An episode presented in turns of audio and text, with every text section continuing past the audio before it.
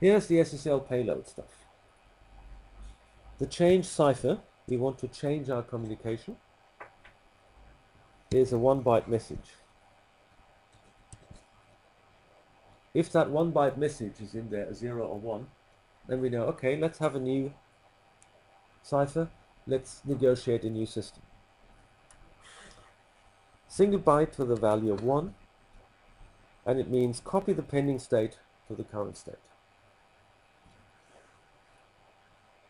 We have another way of signaling, already indicated in one of the previous slides. It's the alert protocol. If we think that from the response scheme that something is wrong because we communicate and suddenly your responses look funny to me, I can send an alert back. So let's break the connection or renegotiate security or, or whatever. So it's actually equipped for sort of in the middle communication that we realize we've been attacked and we do an alert. It's like, well, military speaking, if you find out that your communication has been monitored and you don't know about the security, well, you probably restart with a new security option. The alert protocol conveys the SSL related alerts to the peer entity, to, well, the browser, for example. Like a warning or even fatal. Suddenly you find out, well, everything looks okay except for the secret. Somebody's probably hijacked your TCP connection. What do you do in that case? Better close down the bank account immediately. Don't renegotiate, just say, looks funny, kill. Stop communicating. While specific alerts might be unexpected message, an unexpected message is an indication that perhaps someone is trying to intrude. We've used that by sending unsolicited TCP messages. Remember the hacks we did uh, late last year. If you get such an unexpected message, hmm, could be fatal. Or bad records, decompression failure, that's a more obvious thing. Something wrong with the algorithm handshake failures, or illegal parameters. Bad implementations lead to illegal parameters. Bad certificate, and so on. Compressed and encrypted, like all SSL data, compressed only in versions 1 and 2.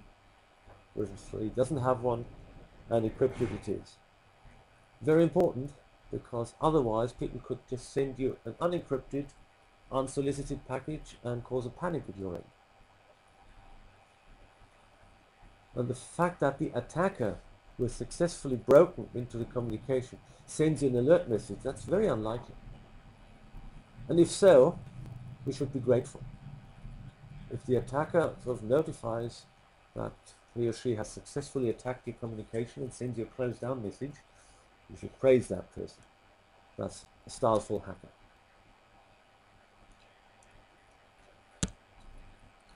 The handshake is the most important protocol because we start, we exchange our secret, and it's no surprise that it's reasonably complex. It allows server and client to authenticate each other. We negotiate encryption, we have that MAC algorithm, and we get the cryptographic keys during that phase. And must be set up and used before any application data is transmitted. But first we need the handshake. And this is also the most crucial part. Because if we have an attacker while we do the handshake, the attacker might sneak in as a man in the middle attacker.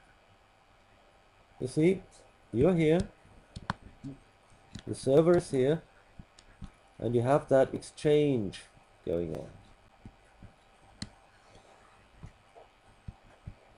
But if during that phase of exchange, if we have a situation like that, and the attacker is right in the middle, you talk to the attacker, believing it's the, the real target. The attacker relays your message gets a new key back from here, decrypts, and sends you his or her key. Thus, for you, it looks as if you would talk to the real system, but in between, the red attacker can decrypt and re-encrypt with his or her own key. So you get an encrypted communication. Everything looks fine to you, but this person from now on can read your complete communication with the target. So the SSL with no added security at that point has a security flaw. Now, suppose you want to do your shopping. How likely is it that in the millisecond you address that shop, somebody is sitting on the line? Very unlikely, especially before Christmas. There's so much traffic going on, it's very unlikely that you are the victim. But in theory, it's possible if you sit right in there that you can catch the communication and play a relay. Some companies actually sell the devices for security reasons. You work in a company, you have an HTTPS connection to a server somewhere, it's an encrypted tunnel, and over that you suddenly inherit viruses from the download site. The systems administrator has built up all the security, can't do anything against a secure tunnel. And therefore, when you set up your tunnel, the system administrator will hack in automatically. Check your traffic and take the viruses out. And that's the security which is an insecurity. Suddenly, you have to trust the system administrator, which you have to do anyway. After all, he's ma managing your network. You can listen at any point. And if the company wants that sort of insecurity, it's the company's choice. After all, company traffic is not private traffic. With modern security things, these boxes a bit out of date, but most firewalls still offer the functionality of hacking into an SSL connection. The message types, hello request, server hellos, certificates. Okay, here is the answer to what I just did.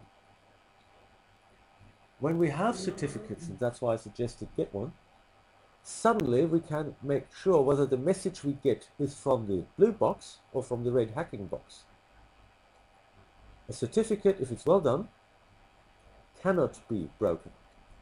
And therefore the red box cannot replace the certificate. And we find out whether somebody breaks into our communication or not.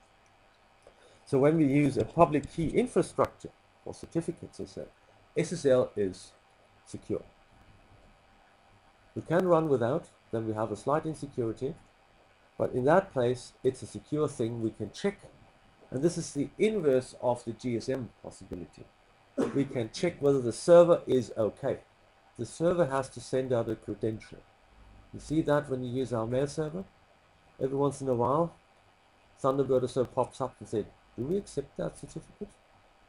And at that moment, it's your choice to say, well, I think it's okay. Let's believe it. It's your choice. You do it. It's not automatic. Or you say, no, I don't believe that. I don't want to read my mail because I don't believe that certificate. Well, that's the secure point at that moment. The only question is, why do you have to accept the credential? Why is it not automatic? Well, that's the key chain trust server done, and so on. Use servers and uh, the certificate structure we have, and then we have a secure communication. Here's the handshake protocol. It is rather complex because we start with a classical client hello, the server hello. We send a certificate from the server. Only the server can do it. Only the server has that certificate. And if we have the public key infrastructure, we can check whether the server it was the server that signed the message with the private key because we know the public key from the server. Okay, next thing is let's hack the public server. What about that? Good point. We add security on the public server because we have that chain trust. There's no thing as a public or total security. If you have a major security thing, east against west, north against south, or whatever, I'm sure the government will force us to tamper with the uh, chain service. And they're probably going to accept it. But if it's not a thing like that, a very high pressure thing, uh, we have security. We do a key server exchange, certificate request, server hello, and so on. And then the client sends a certificate. If your certificate or you have been registered with the server, now the server also knows that the client is reliable. Client exchange and so on. And then once we know that our partner is our partner, nobody else, we can start about uh, cipher specification or change the cipher and so on. And finally, finish. The setup process is the crucial thing. And you may want to read about the Diffie-Hellman exchange scheme where people don't know each other. If you don't have a man in the middle while you're setting up, then you can exchange keys without even knowing your partner, without even having any other infrastructure. It's quite quite interesting the ideas they had. The phase one major task is establish a secure capability. The client, hello, sending a version. Okay, let's tell the server the highest SSL. We understand. If you're still down at SSL layer one, tough luck. Not so secure anymore. So please upgrade to version 3 and then everybody communicates happily. We need a random 32-bit timestamp, 28 random numbers. Let's buy a secure random number generator from mathematics. This is a dangerous thing, a secure random number generator. because when it comes to implementation, most computers uh, people say, okay, let's do that later. That's complicated. And later is always forgotten because then you have uh, commercial pressures, rollout, and so on. That's where things go wrong. We had quite a few TCP hijacking things thanks to lousy random number generators. Well, the best thing was by Sun Microsystems, the random number generator was n plus 1. Very random. You need a session ID, if it's zero, establish a new connection. We have a cipher suite, the sequence of cryptographic algorithms, and we agree on what we have, and the compression methods as mentioned. Then the server sends a hello back. Confirmation. Okay. Thanks to certificates. Highest common values, selected cipher suite, and so on. And the key exchange methods could be RSA, a fixed Diffie-Hellman, or the other Diffie-Hellmans or for or whatever. You need different implementations because of different government regulations. Could be because they don't like cryptography. It could be because they like patents. RSA was under a patent for 18 years. So although everybody knew how to do it, and most people believed you shouldn't patent software, the US believed in it. And so we all had to wait until the patent expired before RSA really could take off. The good news about that is RSA was far too early for its time. So by the time we really needed it, the patent had expired. Great. Sometimes it pays to wait. Because but, uh, my understanding is that RSA is really the best method. Asymmetric, you have public keys, you have private keys, you have a very nice mathematical function, and it's well understood. But if you're sort of, uh, well, not so democratic country or in a country where other things are uh, a major issue, you might want to replace your secure communication by another algorithm to make it sort of breakable. Rather have a weak security than no security. If you have, if you know that you have a weak security, you know what you're up to. And if uh, RSA is not allowed for well, commercial communication with the US, but now is, well, let's change to Fortezza, that's their problem, they get uh, weak encryption. You can replace the various encryption mechanisms. The cipher specification, of course, has a few fields like the algorithm we use, the algorithm to uh, sign our message, the cipher type, the hash size, the key material, and the initial value. Make sure it's a real initial value. Don't make the mistake people did with uh, WEP encryption. That you have a 64-bit value and you only use 40 bits because 24 is 64 is too much, so let's have 24 fixed and only use 40. Do the rest later. If you do it later, it's okay, but typically you're forced by the market, and then you have to blame put on you for delivering a bad product. Get the mathematics right. Cryptography is mainly about mathematics and getting it right. There's no point in saying I don't want to understand that. You have to understand it to get it right server authentication key exchange the next phase. The server sends the certificate, an X509 certificate. Why that? Was the infrastructure which is around and which is partly implemented in the operating systems. Certificate chain means you have some trusted institutions. They have a master certificate. And they delegate the trust to some other infrastructures which then delegate to some key issuing infrastructures. Like uh, key issuing by the University of Freiburg. Why should anybody in Brazil trust our certificates? They don't know us. Well, because we got the right, well, this is Freiburg, we got the right from DFN.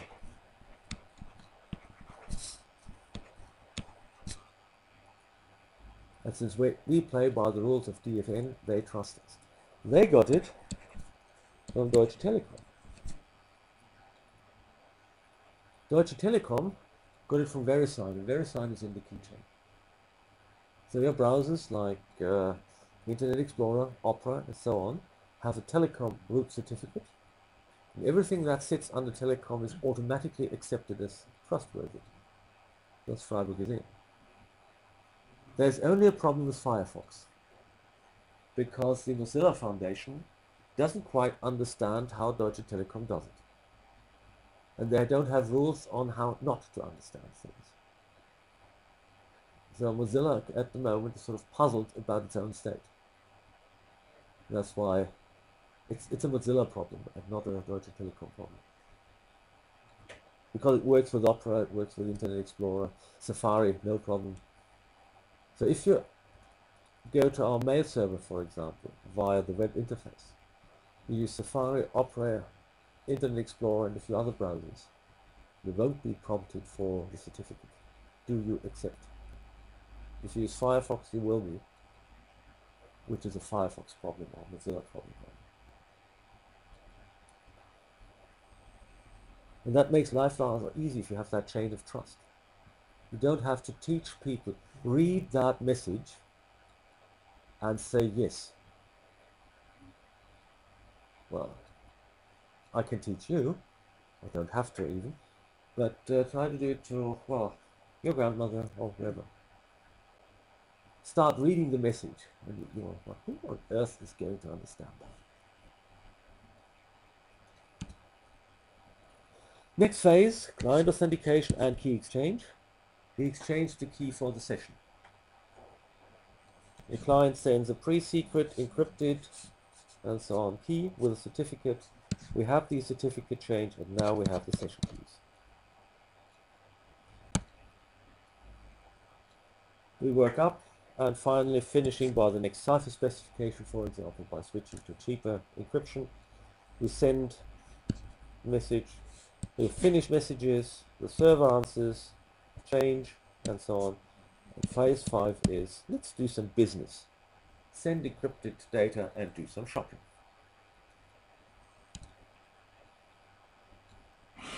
SSL version 3 is now the standard. It's an RFC. More or less SSL version 3, which has then been modified to TLS. Minor differences like uh, record format number, pseudo random function, and so on. But this is the state of affairs. SSL version 3 or TLS as a modification. And thus in most uh, prompt fields you have TLS slash SSL, which is more or less the same. Let's negotiate when it starts up. Some servers require SSL, others already have TLS, but it's the same thing. Changes the use of padding, okay. Now the literature, that's the general reading, always good. public key infrastructure concept is complicated. Well, it's complex, I should say. If you really plunge into it, it's quite logical, but it's not an easy thing. You can't read or learn within five minutes. There's no sort of easy guide to public key infrastructure because the easy guide always gets it wrong. Certain things just have to be done because uh, we want to have security. And after all, we're all little hackers. So when you set up a scheme, you want to break it. And all that should be put in. How do we break it? There's no defense, of course, against the social engineering part. I call you and say, could you please read your certificate, which is on your screen? I need that for maintenance. If you do it, well, how could I defend the system against that? But at least technology-wise, that should be rock solid. And the current state is not absolutely rock solid, but it's functional. That's the other part. We want something that works. And I don't want sort of a five-hour teaching before you can use your certificates, or the 10-minute teaching. So we have something in between, and I really suggest you get one of our certificates and see what you can do with it to get some feeling. There are lots of online resources for SSL. The Wikipedia entry in the German Wikipedia is pretty good. It's quite condensed, a quick reading, which you can see. So this is uh, the literature part, and now the lecture pool environment is ready for experimenting, I hope. You set up a VLAN, use ID 260. And then we have the SSH server, which when you start in your machine, you should change to avoid unwanted remote administration. Well, the only enemy right now sits in this room, so maybe you don't want to change the password and hope for a friend to attack you. It could be worth it, just the experience. Okay, so that was the introduction to SSL.